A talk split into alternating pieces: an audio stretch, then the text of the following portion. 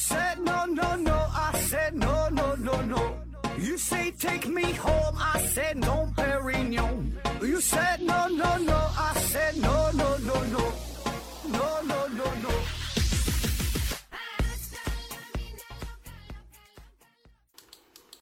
拼命探索不求果，欢迎您收听思考盒子。本节目由喜马拉雅平台独家播出。呃，这一期啊，我们聊一个与吃有关的话题啊，而且是吃的比较狠呐、比较猛啊。说这个满汉全席，问题呢来自于 Winter Hill 的 s p l i t b l i g l y 呃，他说满汉全席的材料啊，料理是那固定的一百多道菜，还是有变化的啊？有没有具体的几道菜是比较出名的？尤其是满族菜。现在呢，国内有没有哪些餐馆啊卖这个满汉全席啊？呃，而且最接近原版的，具体呢得多少钱？斯维和子回复说呢，清会典礼有满席五等、汉席三等各有用途啊，但没有满汉全席。K 二幺五二回复说，这是民国时期为了吸引食客制造出来的噱头，清宫内部并没有满汉全席的说法，呃，也没有固定的规格。就是这么个提问哈，这两位听友呢，呃，也帮着回答了啊，说这个满汉全席。那一提到满汉全席这四个字儿啊，我首先想到的就是小时候看过一部电影，是徐克导演执导的哈，呃，张国荣、袁咏仪、钟镇涛演的啊，算是一个喜剧电影，名字呢有翻译成是满汉全席的，我记得原来好像叫金玉满堂啊，反正讲的呢就是做菜的事儿。比赛做菜比赛做那个满汉全席，那么说这个到底有没有满汉全席？真正的满汉全席到底吃的是啥？到底多少道菜都有什么菜？有没有固定的菜谱是吧？今天呢就给大伙儿呢揭秘一下啊。呃，大伙儿都知道哈，我的家在东北啊，但不是在松花江上哈，家呢是在沈阳哈。呃，那咱们村儿啊，小时候都在农村嘛，咱村里呢就是有很多的满族人啊。那么村里边呢，有一位厨师啊，真名不知道了，外号呢叫做佟大耳朵啊，佟大耳朵，小名呢，小名叫赛刘备哈，这耳朵特别大啊，他那耳朵真要是我感觉切下来烀熟了，蘸点酱油，能够三四个人喝一顿酒，那不成问题啊，耳朵特别大。那过去呢，农村呢，就原来村村里办那个叫红白喜事儿，就是谁家结婚娶媳妇了，谁家死人的话哈。你这也也去不起饭店哈，都是在自己家里边搭棚子，支上灶台，搁外边哈架上大锅，然后呢摆上桌案，自己买菜买肉啊，请来人帮忙啊，然后再请厨师来这个炒菜做饭啊，在自己边自己家里边吃这个叫流水席啊，一一桌一回可能也就是整个三四桌啊，等吃完就走，再再换下一桌啊，咱管这叫办事情或者是叫吃溜碗儿。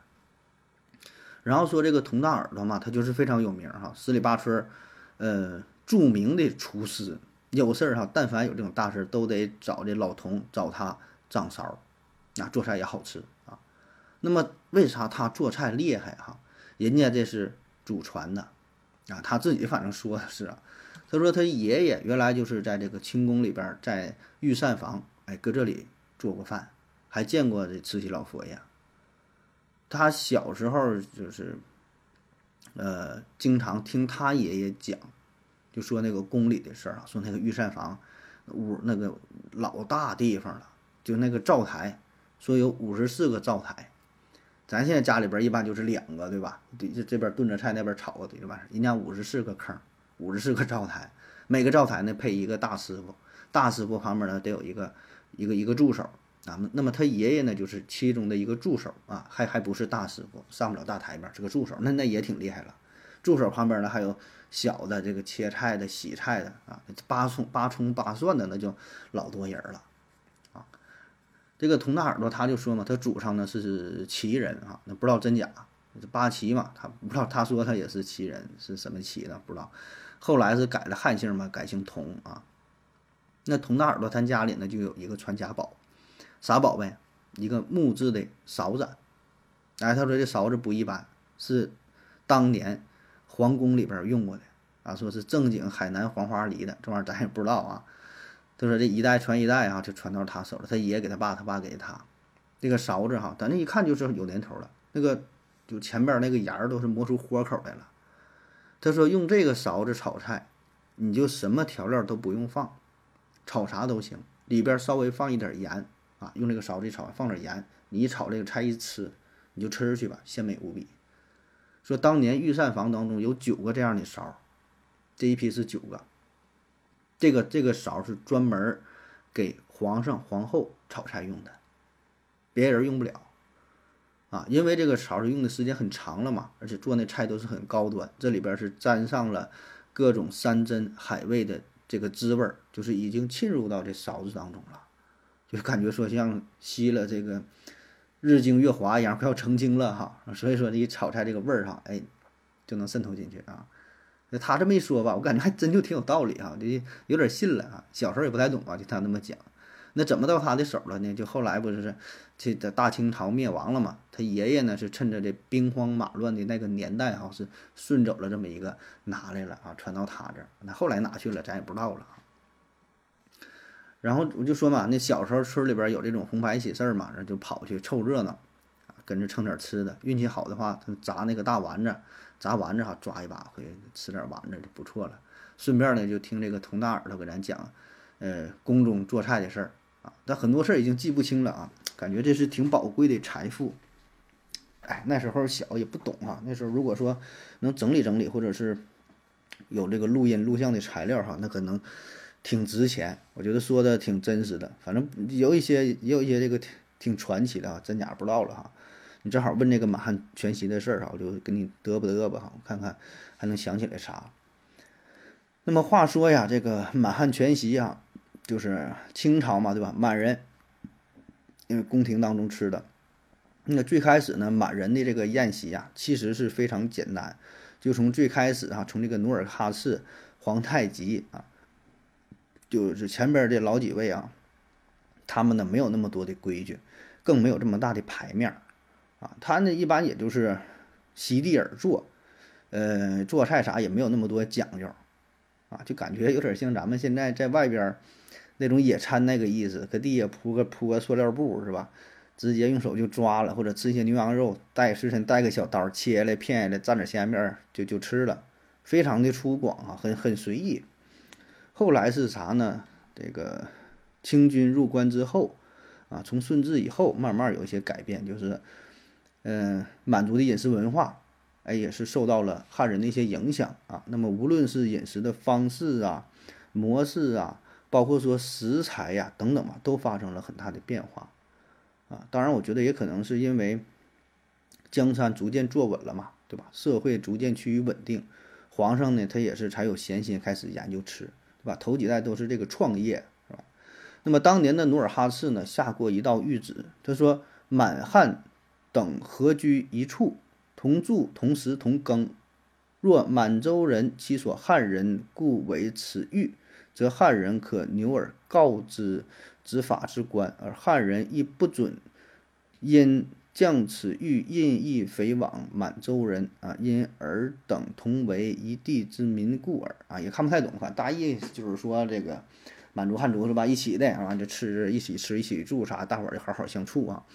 那么有了这样的政策呢，自然也就是营造出了一个良好的满汉交融的氛围，为这个满汉之间的饮食文化呀，这种这个交流是吧和整合提供了良好的基础。那当时呢，有一个部门叫做。呃，光禄寺啊，光禄寺啊，这并不是寺庙哈，这个组织很早很早据很早很早就有了，据说从这个秦代开始就有，一直保留下来，负责啥呢？祭祀、朝会、宴香酒礼、善修之事啊，就就是吃饭请客这些啊，祭祀这些事儿。呃，后来是到光绪年间是并入到了礼部啊，就能想到这个组织是管干啥的哈。那么满清王朝时，这个光禄寺啊，已经就有了满席和汉席的区别啊，它就注重到了这个这个饮食文化啊，而且呢，这个席面是分为不同的档次哈，满席呢是分为六档，啊，每一档这个花费呢是不一样的。那么一等满席呢，这个是挑费最高的，每桌呢是花八两银子啊，那到最后这个六等六等这个席面呢，每桌是二两二分银子。一等到三等呢是祭奠历代帝王嫔妃时候吃的，四等呢是在元宵节、万寿节、皇帝大婚或者是大军凯旋的时候用的啊，这档次也挺高了哈。五等呢是用在公主下嫁外藩的时候吃的哈。六等呢是赏赐小国使者，哎，这几几个档次。汉席呢是分为五个档次，啊，一等呢是主要供主考和知贡举等官员，每桌是鸡鸭鱼肉啊，水果拼盘。二等呢主要是供给这个考官、提调官、监事的御史。三等的范围比较大了，有这个呃礼部、内外联、太医院、洪湖寺啊等等这些知识官。所以你看啊，从这里边就就就可以看出来，这个时候已经有了满汉全席的雏形啊。但是此时你看满席和汉席是有着明确的区别，并没有交融在一起，相当于分为两大块儿啊，各吃各的，各有各的这个侧重点。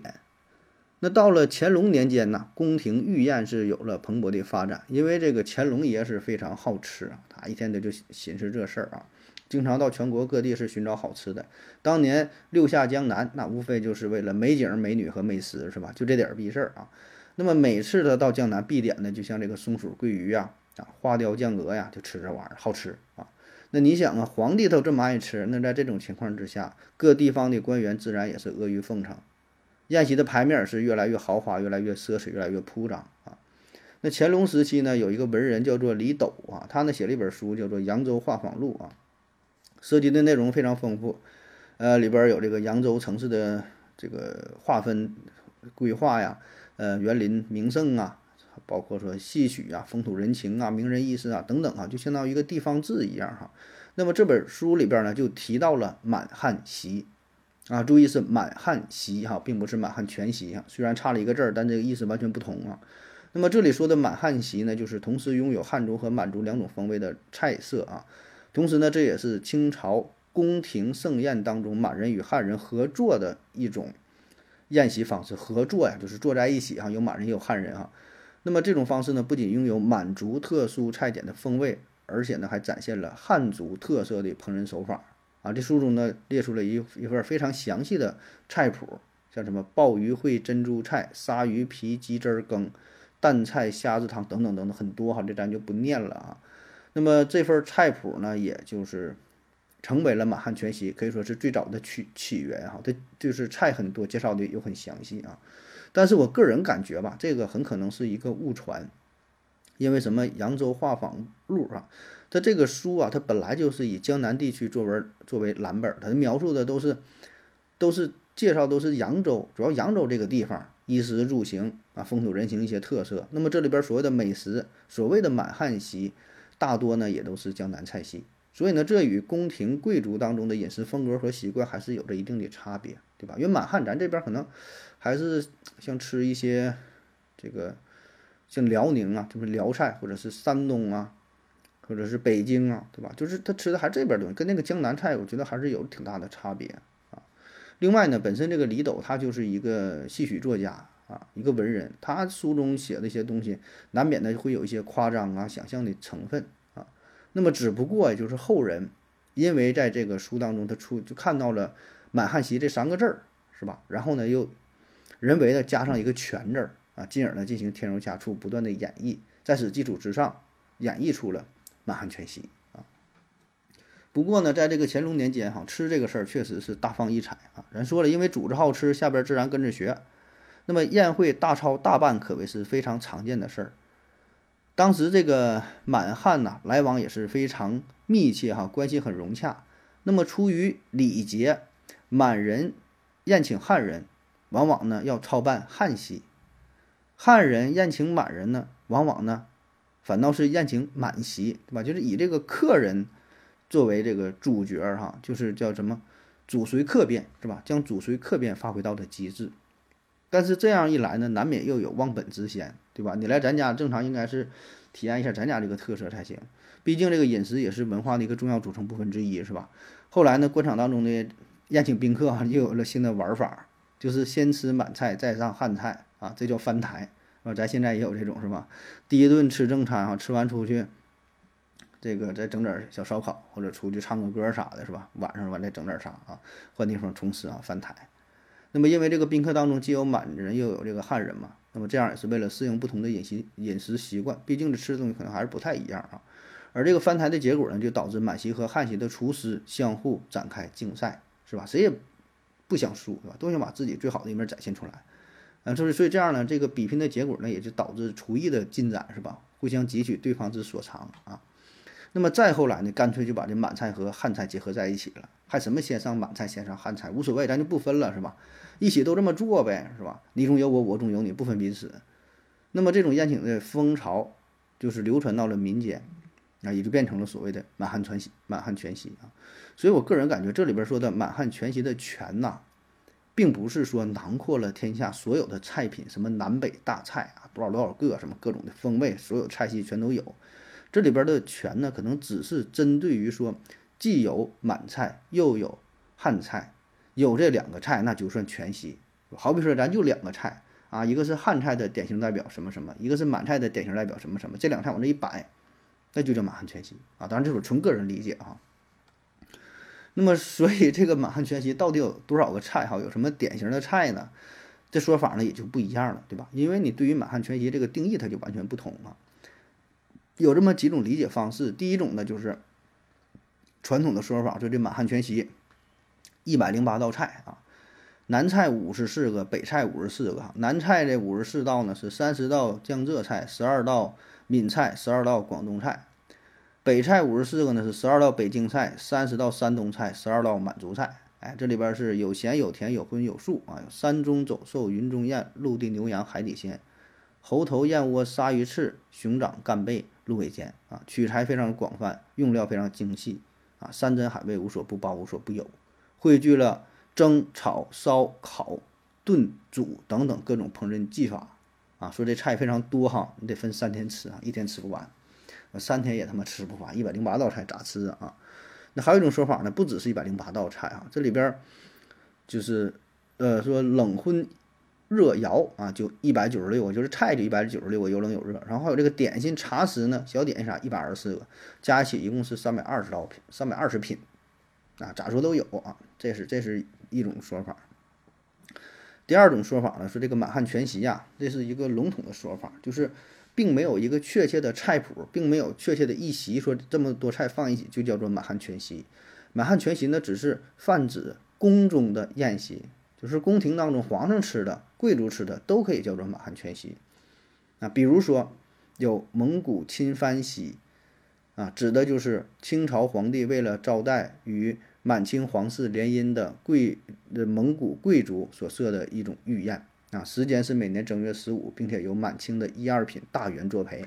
比如说还有，呃，廷廷臣宴啊，廷朝廷的廷。臣呢是大臣的臣，廷臣廷臣臣臣宴，指的是这个皇帝啊用于表彰或拉拢大臣当中有卓越能力的人设的一种宴会。举办的时间是每年正月十六啊。参加者呢是由皇帝钦点的大学士以及九卿当中啊有功勋的人啊，就是非常牛的人呗，请大伙吃饭啊。菜品呢一共是十八种，你看也不算特别多啊。还有呢叫万寿宴啊，就是皇帝请客啊，万寿宴啊。为啥就万寿宴有两种说法？第一个呢是指说参加宴会的人呐都是年岁很大的啊，一百多个八九十岁的人啊，他们年龄加一起是一万岁啊，万寿宴。另外一种说法呢是万寿宴举办的时间是啥呢？皇帝的生辰啊，万岁爷过生日，所以叫万寿宴啊。届时呢是文武百官呐，这些什么妃子啥的哈都得来参加啊。据说慈禧当年六十岁的时候办了个万寿宴，耗费白银一千万两。我靠，他们也不知道是这钱怎么没有啥概念了啊！还有一个更有名的叫千手宴啊，手啊，老头千手宴啊，这个应该是知名度最高的一个皇家宴会，也是皇帝请客，请这些老头老太太吃饭是吧？那么这个宴会呢是始于康熙，盛于乾隆，六十五五岁以上的人都可以参加千手宴，享受一下皇家宴会的感觉。康熙呢首次办这个千手宴，参会者呢高达数千人，哎，在当时社会上也是起到了一个很好的。这个示范的作用哈，就是有一种尊老啊重孝的这种这个风气，所以这些都可以看作是满汉全席，是吧？就皇皇宫贵族请客，有满菜也有汉菜啊，剩下其他还有什么酒白宴、节令宴等等啊，都可以看作是满汉全席的一种。那么具体吃的东西、吃的规模都不一样，菜的多少呢都不一样，所以这个满汉全席呢，并不是指特定的某一个某一个这个这个宴席，你去饭店一点菜，说给我来个满汉全席啊啊，按这个就来，那不是说什么九八八的套餐、幺二八八的套餐什么套餐，都不不不是这种是吧？你得具体说哪一个哈？你想吃这个哪个门类的是吧？那么还有一种理解呢，说根本没有所谓的满汉全席啊，满汉全席呢只是老百姓自己的意淫，就在皇皇皇宫贵族当中也没有这种说法，根本就没有这四个字儿，因为什么呢？就是过去呀，人们呢比较愚昧啊，比较封建啊，比较落后，就不知道这个皇上每天过的是什么日子啊，就觉得皇上过的用的东西保证都最好的，皇上下地干活都得扛个金锄头是吧？所以很多人呢就开始意淫，也是借着这个话题开始炒作啊，想象出来了，说得有一百零八道菜是吧？像自己家过日子炒俩菜就不错了啊，想皇上那得吃一百多个，都是天下非常珍惜的名贵的动植物。啊，然后呢，老百姓就这么想出来了，口口相传，啊，包括说后来有那个相声嘛，叫报菜名，啊，郭达报菜名儿嘛，也有叫菜单子，也有叫满汉全席的，这是相声当中的一个很常见的一个贯口，基本入门都得学啊，报菜名啊，地理图啊，八扇屏啊，是吧？这都都得学啊，报菜名嘛，就是我请你吃饭啊，吃点什么蒸羊羔、蒸鹿尾、烧花鸭、烧雏鸡、烧子鹅啊，等等等等什么东西啊？这个相声呢，呃，挺古老了哈。正好是一百年前啊，就上世纪二十年代，当时呢是万人迷李德阳他呢编写的，后来传承下来了，很有名啊。当然也有不同的版本，里边呢略有不同，大致呢都是这样，就说一堆好好吃的，这也成为了满汉全席的一个重要来源。就很多菜都是从这里边这个引用过来的啊，但并不是人宫廷当中吃的，就就是就这么去叫，咱也是产生了一些误会啊。就咱觉得满汉全席应该吃这些东西，其实都是源于相声啊，因为过去相声很多。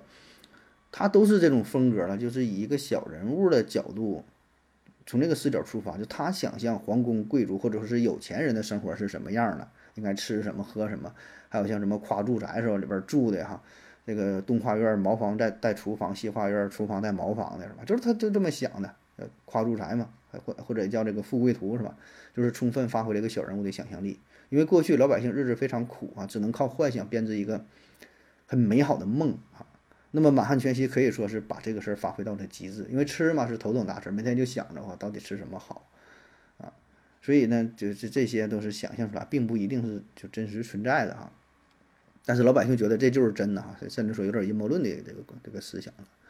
好了，那以上呢就是关于这个满汉全席的一些介绍哈，也不知道对不对啊，很多是传说的、听说的，有一些从网上收集来的资料哈，再加上自己的一些意淫呢。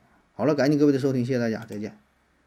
如果您也想提问的话，请在喜马拉雅平台搜索“西西弗斯 FM”，在最新一期的节目下方留言即可。欢迎您的参与，我在这里等你哦。